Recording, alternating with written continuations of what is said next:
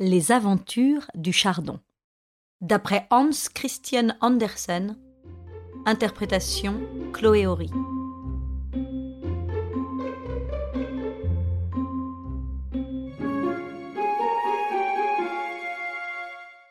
Devant un riche château seigneurial s'étendait un beau jardin, bien tenu, planté d'arbres et de fleurs rares.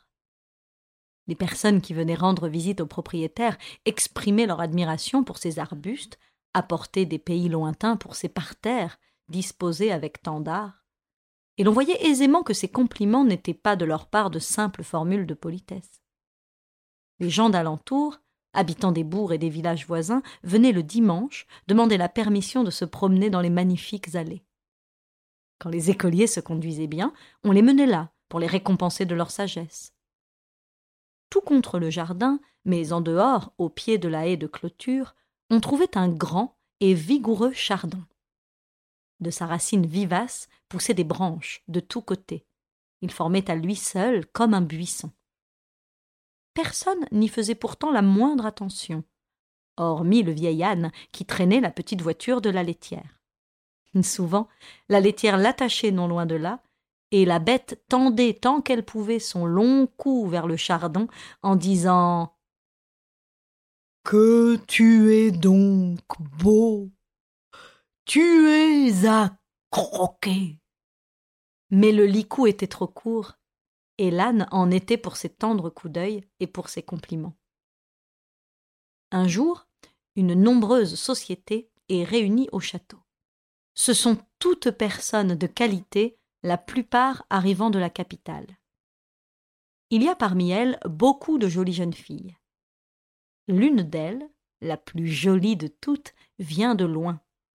Originaire d'Écosse, elle est d'une haute naissance et possède de vastes domaines, de grandes richesses. C'est un riche parti.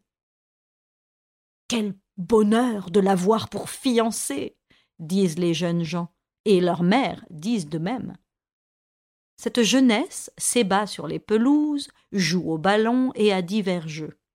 Puis on se promène au milieu des parterres, et comme c'est l'usage dans le Nord, chacune des jeunes filles cueille une fleur et l'attache à la boutonnière d'un des jeunes messieurs.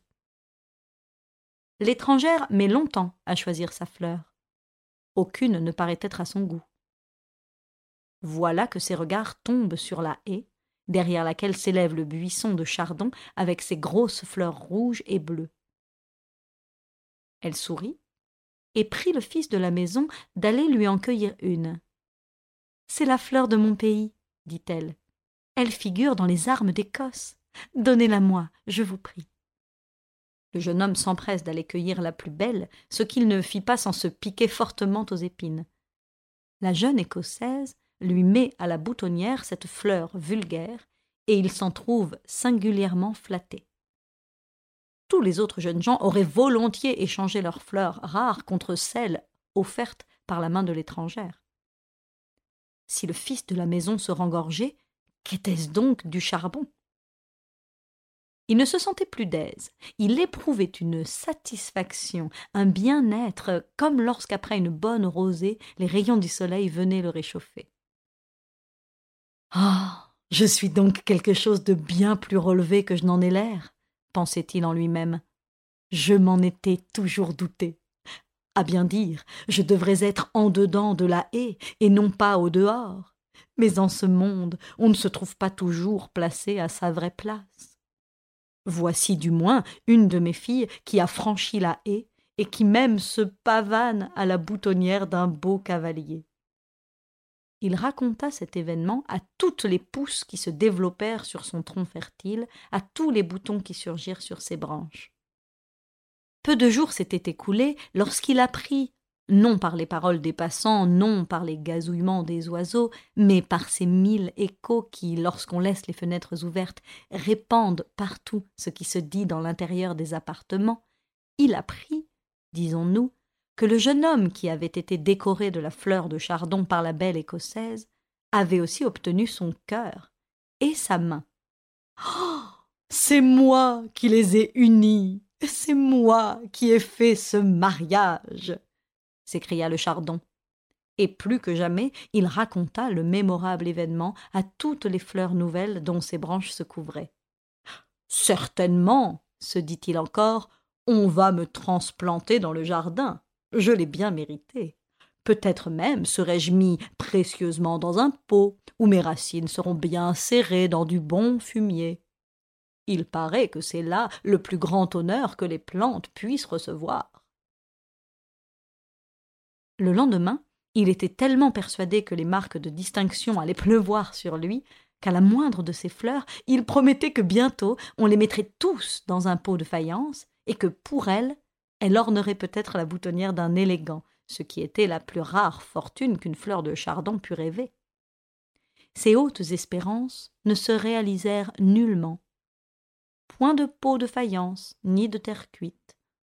Aucune boutonnière ne se fleurit plus aux dépens du buisson. Les fleurs continuèrent de respirer l'air et la lumière, de boire les rayons du soleil le jour et la rosée la nuit, elles s'épanouirent et ne reçurent que la visite des abeilles et des frelons qui leur dérobaient leur suc. Voleurs Brigands s'écriait le chardon indigné. Que ne puis-je vous transpercer de mes dards? Comment osez-vous ravir leur parfum à ces fleurs qui sont destinées à orner la boutonnière des galants? Quoi qu'il pût dire, il n'y avait pas de changement dans sa situation.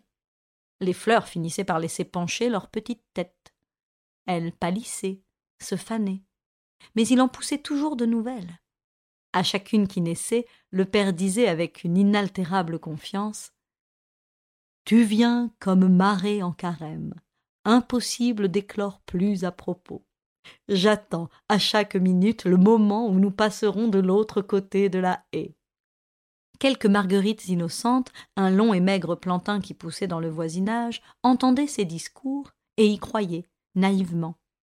Ils en conçurent une profonde admiration pour le chardon, qui en retour les considérait avec le plus complet mépris. Le vieil âne, quelque peu sceptique par nature, n'était pas aussi sûr de ce que proclamait avec tant d'assurance le chardon. Toutefois, pour parer à toute éventualité, il fit de nouveaux efforts pour attraper ce cher chardon avant qu'il fût transporté en des lieux inaccessibles. En vain il tira sur son licou. Celui-ci était trop court, et il ne put le rompre. À force de songer au glorieux chardon qui figure dans les armes d'Écosse, notre chardon se persuada que c'était un de ses ancêtres qu'il descendait de cette illustre famille et était issu de quelques rejetons venus d'Écosse en des temps reculés. C'étaient là des pensées élevées, mais les grandes idées allaient bien au grand chardon qu'il était, et qui formait un buisson à lui tout seul. Sa voisine, l'ortie, l'approuvait fort. Très souvent, dit-elle, on est de haute naissance sans le savoir. Cela se voit tous les jours. Tenez moi-même, je suis sûre de n'être pas une plante vulgaire. N'est-ce pas moi qui fournis la plus fine mousseline, celle dont s'habillent les reines L'été se passe, et ensuite l'automne. Les feuilles des arbres tombent, les fleurs prennent des teintes plus foncées et ont moins de parfum. Le garçon jardinier, en recueillant les tiges séchées, chante à tue-tête. Amont, aval, en haut, en bas, c'est là tout le cours de la vie. Les jeunes sapins du bois recommencent à penser à Noël, à ce beau jour où on décore de rubans, de bonbons et de petites bougies. Ils aspirent à ce brillant destin, quoiqu'ils doivent leur en coûter la vie. Comment? Je suis encore ici, dit le chardon. Et voilà huit jours que les noces ont été célébrées. C'est moi pourtant qui ai fait ce mariage, et personne n'a l'air de penser à moi, pas plus que si je n'existais point. On me laisse pour reverdir.